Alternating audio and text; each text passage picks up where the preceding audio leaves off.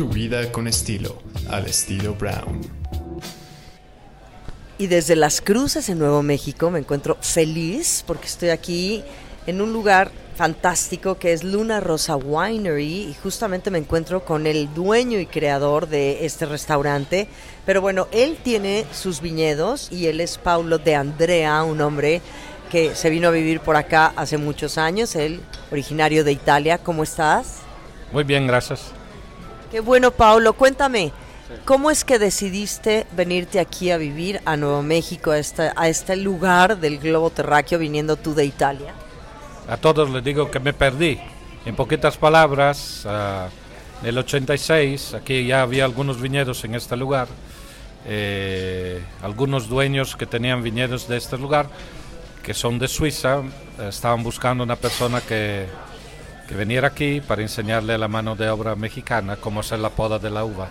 El contrato que tenía es eh, para quedarme un mes y medio. Eh, ahorita son más de 35 años, ¿verdad? Que estoy aquí porque es del 86.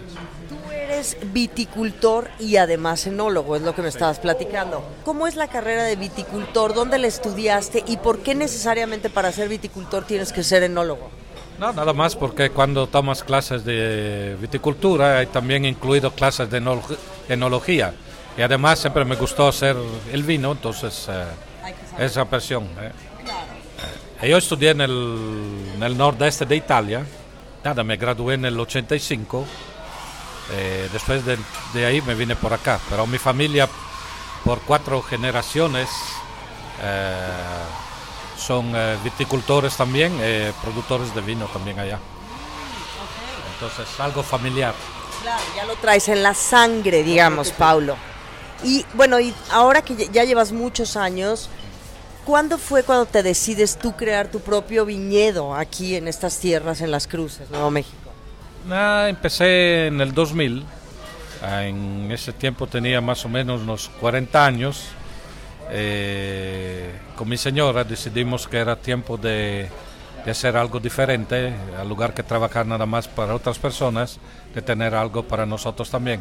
Y despacito empecé a, a crear los viñedos. Tuve algunos problemitas al principio porque era un conflicto de interés, porque estaba trabajando por, por otra compañía, pero entendieron ellos también que lo que quería hacer eh, es seguir con mi, con mi idea. Y bueno, ¿y con qué uva empezaste? ¿Cómo echaste a andar este negocio? Digamos, con la uva. La uva, como tenía ya el viñedo de hace 15 años, eso de los suizos, entonces tenía la posibilidad de empezar con cualquier uva que quería. Sí. Eh, actualmente tengo 56 variedades en el viñedo que tengo. Eh, pero desde entonces hasta en el 2000 también tenía casi las mismas variedades. Entonces, era nada más de buscarle cuál me gustaba más para, sí. para hacer. Hablando acerca de, de, la tierra que está, digo yo, es la primera vez que visito. Cuéntame un poquito, porque bueno, en México producimos un cierto vino, se han ido extendiendo las zonas de producción de vino, de viñedos. Ya sabemos que Valle de Guadalupe pues es como la el lugar de la creación del vino, pero bueno, pues ya ahora ya también se produce vino en otros tantos lugares. ¿Cómo es la tierra aquí? El clima. Háblanos un poquito acerca de esto en favor de la producción de vino. Sí, bueno, por cuanto recuerda el lugar, aquí estamos en un lugar que es el desierto de Chihuahua, en poquitas palabras, ¿verdad? Estamos uh, ahí donde tengo los viñedos, estamos a una altitud de 1300 metros. Eh, lo que hace, lo, yo pienso lo que hace que la uva sea de calidad es que sí es verdad que en el verano tenemos temperaturas que pueden subir hasta 35 hasta 40 grados a veces, pero en la noche baja mucho. Eh, entonces baja hasta los 15 grados. Entonces este cambio de temperatura entre el día y la noche es donde la, la uva aprovecha para, para la calidad. Eh, además, eh, ustedes me estaban hablando hace un ratito que en México en la Valle de Guadalupe los vinos saben un poquito eh, diferentes porque por el lugar donde crece todo eso. Aquí no creo que el terroir, la tierra, sí. le da este sabor como en la Valle de Guadalupe, no tenemos esta salinidad aquí. Sí. Eh, además, eh, hay una industria en México que está creciendo bastante en Chihuahua. Eh, hay muchos viñedos ya en Chihuahua, hay muchas vinerías en Chihuahua. También le estoy dando asesoría a, a un viñedo allá, que es una vinería. Eh, además, no le platiqué antes, eh, aquí además de tener los viñedos, todo eso, también hago injertos de plantas de uva. Tengo un vivero donde injerto como 150 mil plantas al año. Eh, también vendo muchas de estas plantas en México, eh, especialmente en el, en el estado de Chihuahua. ¿Cómo es, ¿Cómo es lo del injerto de la uva? ¿Cómo, cómo funciona? funciona? El problema es que hay dos maneras por propagar la planta. Una es nada más vas en el viñedo, le cortas una ramita del viñedo, la plantas, enraiza y crece, ¿verdad? La otra es, vas en el viñedo, agarras una llamita del crecimiento de la planta y la injertas en un porta injerto. Hay muchas clases de porta injertos. ¿Y ¿Por qué el porta injerto? Porque el porta injerto es resistente a problemas que te puedes tener en el, en el terreno. Muchas veces hay terrenos con mucha sal, como dijo allá en Guadalupe, hay terrenos que tienen enfermedades, hay terrenos que están muy secos y todo eso. Entonces tú vas buscando el porta injerto que se adapta mejor ne- por el terreno que tú tienes. Entonces injerto la variedad Chardonnay en el porta injerto más adapto eh, y la planta puede sobrevivi- sobrevivir mejor. Que esto ayuda, o sea, porque si no fuera un injerto, perdona que te lo pregunte, tú que eres un experto, si no fuera un injerto, ¿cómo sería? ¿Cuál sería la La diferencia? planta crece, pero si tiene problemas en el terreno, muere, si no está injertada. Ah, ya, ya, ya. Entonces- O se tiene enfermedades o se tiene problemas de otra clase, como la plaga y todo eso, se puede morir. Teniendo el portainjerto que está resistente a estos problemas que tienes, puede sobrevivir mucho mejor. Ajá, y tú esto ya lo mueves también en México, o sea, vendes en México, específicamente en Chihuahua. Sí, así es. Qué bien, ¿Cómo se llama esta empresa tuya de injertos de uva? Ah, lo- se llama New Mexico Vineyards, viñedos de Nuevo México. Bueno, ahora me estabas platicando que ya después de 35 años que llevas aquí viviendo, viniendo de Italia, Paulo de Andrea, y en 2000 ya creas tu propio viñedo. Empezaste con, me decías con Chardonnay, con Chardonnay y con estas uvas. Con el Cabernet Sauvignon, Chardonnay, Merlot, sí, sí, Zinfandel, un poquito de todo. ¿Cómo has perfeccionado? Cuatro cinco blancos, cuatro o cinco rojos. eh. Ajá, ¿Y cómo has ido perfeccionando la uva? ¿Cómo has hecho estas varietales? Entonces, como he visto en la lista ahí, que tengo muchos vinos, tengo como 30 vinos ahí. Entonces, si se fija, hay nombres un poquito eh, que probablemente no conoce, porque son todas variedades italianas. Como Ajá. de ejemplo, no sé, el Sangiovese, el Montepulciano, Ah, sí, Montepulciano, eh, sí. el, eh, il Pero por ejemplo, Nin, Nin, Nini. Nini no Esto- ese es, conozco. es un asemblaje, se dice en español, es una mezcla de diferentes vinos. ¿Cómo, se, ¿Cómo se dice en español? No sé. ¿qué será una fusión de uvas? Sí, de diferentes vinos. eh, en este particular son siete vinos, siete vinos o siete variedades diferentes, que, pero son todas variedades italianas. Ok, aquí tú lo tienes dividido en esta carta, aquí en Luna Rosa Winery. Estamos, eh, para las personas que nos están escuchando, estamos aquí en Las Cruces, en el lugar que es Luna Rosa Winery de Paulo de Andrea. Y tenemos la carta en donde tienes tus vinos divididos en los que son secos, rojos. Sí. Cuéntame un poquito de esta división de carta y cómo es que también le entras al vino dulce. Sí. Entonces, eh, sí, como ya son muchos años que tomo vino, claramente eh, no soy un amante de los vinos dulces, me gustan más los vinos secos, pero de cualquier manera, también si haces vinos dulces los tienes que hacer en una manera profesional, que sean buenos también. Ah, cuando llegué en este lugar de Estados Unidos, ah, la gente no estaba muy no conocía mucho de vino, entonces es eh, el primer paso que hacen es cuando empiezan a tomar vino es tomar vinos dulces.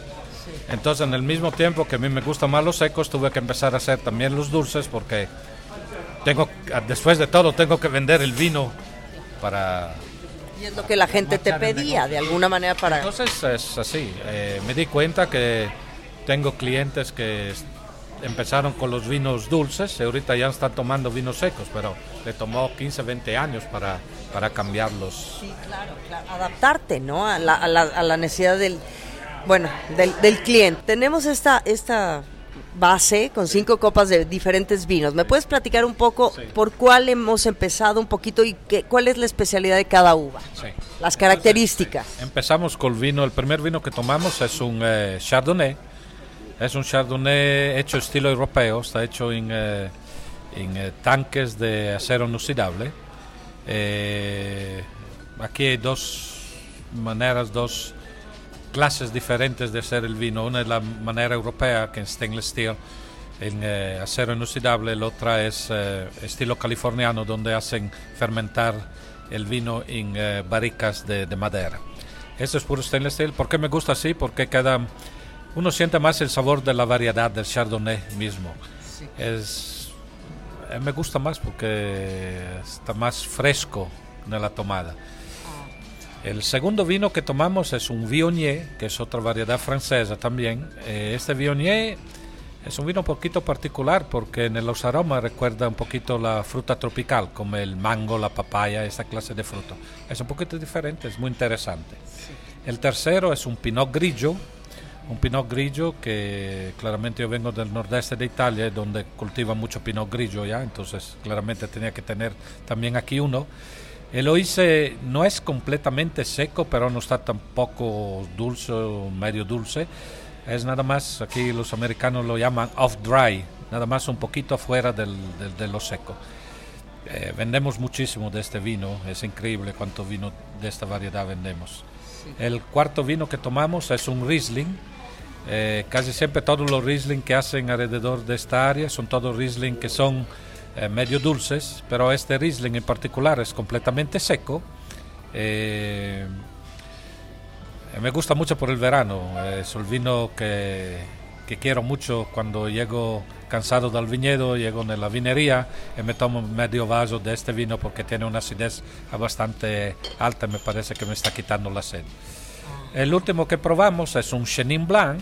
Este Chenin Blanc tiene el 2%, 2% de, de azúcar, eh, de residual, residual sugar, no sé cómo se dice en español, pero tiene el 20%. Eh, este, este vino lo considero un vino para fiestas, porque es un compromiso entre las personas que les gusta el vino dulce los otros que les gusta el vino seco. En esta variedad se encuentran los dos, las dos ideas. Es un vino que se toma en el verano, es un vino de fiesta, es un vino muy bueno.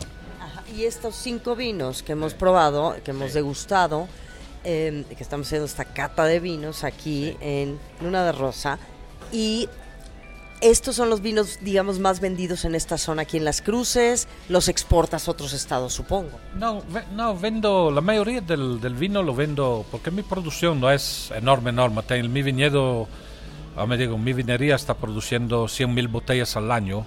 Eh, podemos vender todo, toda esta producción aquí en Nuevo México.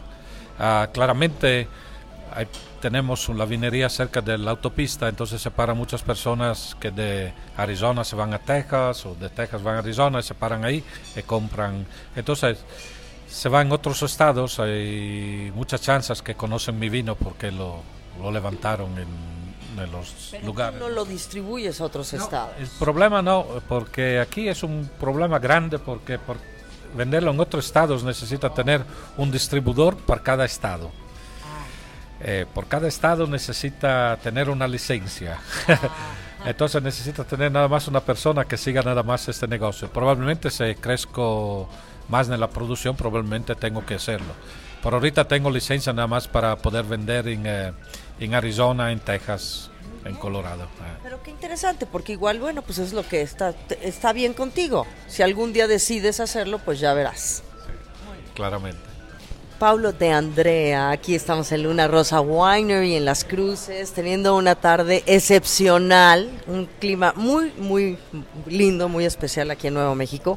Y bueno, acabamos de degustar cinco, bueno, no, seis tipos de vinos tintos y además un oporto. Platícame un poquito cómo fue el orden y las uvas. Entonces empezamos primero, empezamos con un Sangiovese, que es una variedad claramente italiana. Eh, este vino me gusta mucho porque tiene mucha, es como especiado, tiene, le da una especie como de pimienta blanca. Es un vino que marita muy bien, muy bien con los, eh, con las pastas que tengan tomate, o con ragú o con tomate. Ah, el segundo vino que probamos es un tempranillo. Claramente tengo que ser tempranillo aquí porque mucha gente que viene en el restaurante es de origen hispana. O, entonces teniendo un vino que tenga un nombre eh, español eh, sirve mucho. Es un vino, el tempranillo, sabe muy bien que es un vino muy común en España. Eh, ¿Y en México? en México también, claro. Yo creo que lo estamos vendiendo muy bien por, por el nombre mismo. Uh, lo otro que tomamos es un Negro Maro. Negro Maro es un vino de una variedad del sur de Italia, que es, eh, es un vino muy, muy complejo, eh, con muchos aromas.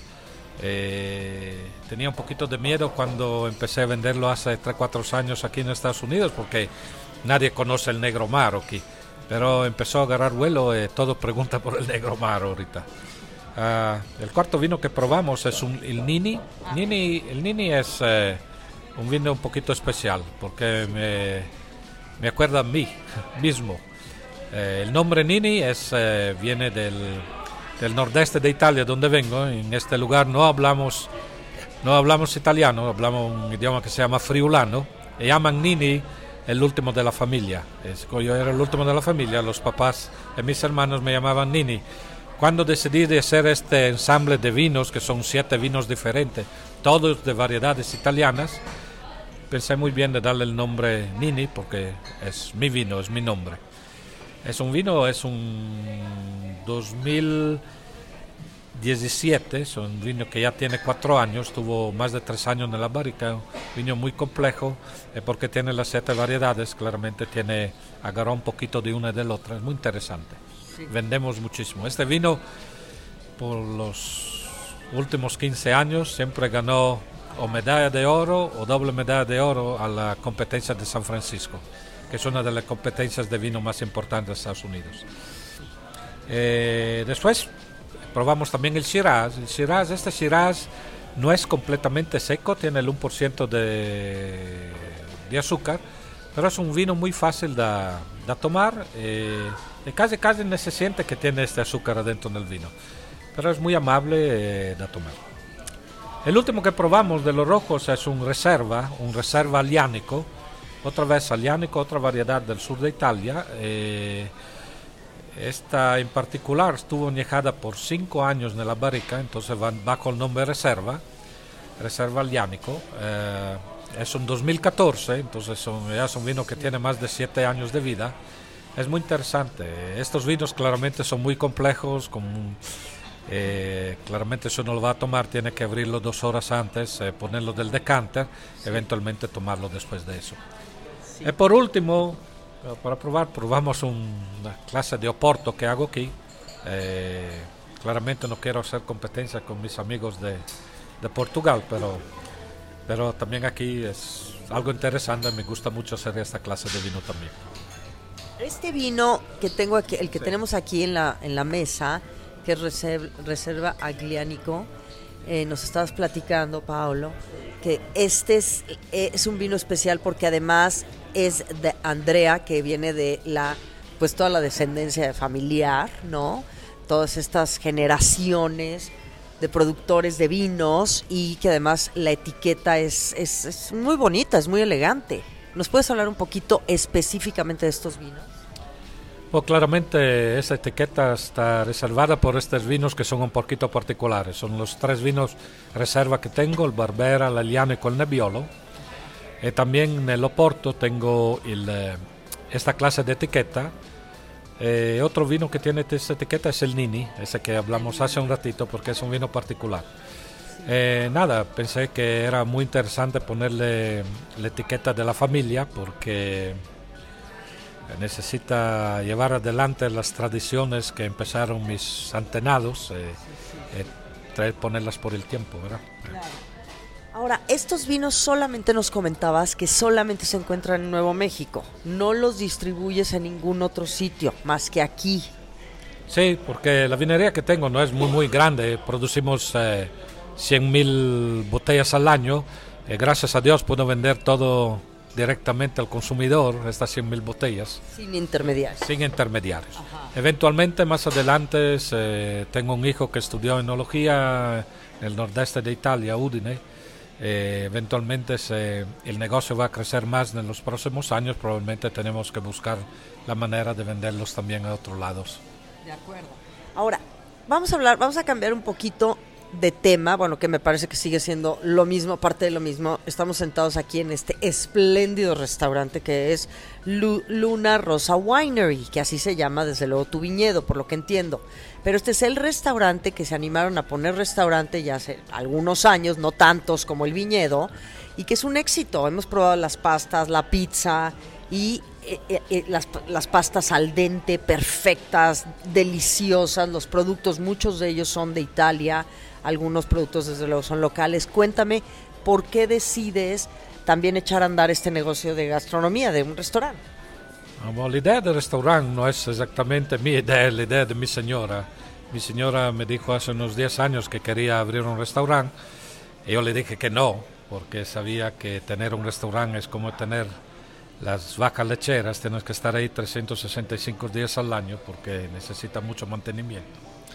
Eh, claramente, eh, después cuando me di cuenta que perdí la batalla con mi señora, eh, la única manera para para ponerle mi idea también, le dije ahorita que tenemos el restaurante, tenemos que tener todo el más posible que sean ingredientes de Italia. Entonces también la harina que hacemos la pasta del, eh, de la pizza viene de Nápoles, los tomates, la pasta de los tomates viene de Nápoles también, hay cinco quesos italianos, hay prosciutto crudo de Parma, prosciutto cotto de San Daniele, y así. Entonces nos cuesta un poquito más que los otros restaurantes, pero le estamos dando al cliente de sabores un poquito diferentes de las cadenas americanas que ofrecen el mismo producto, claramente.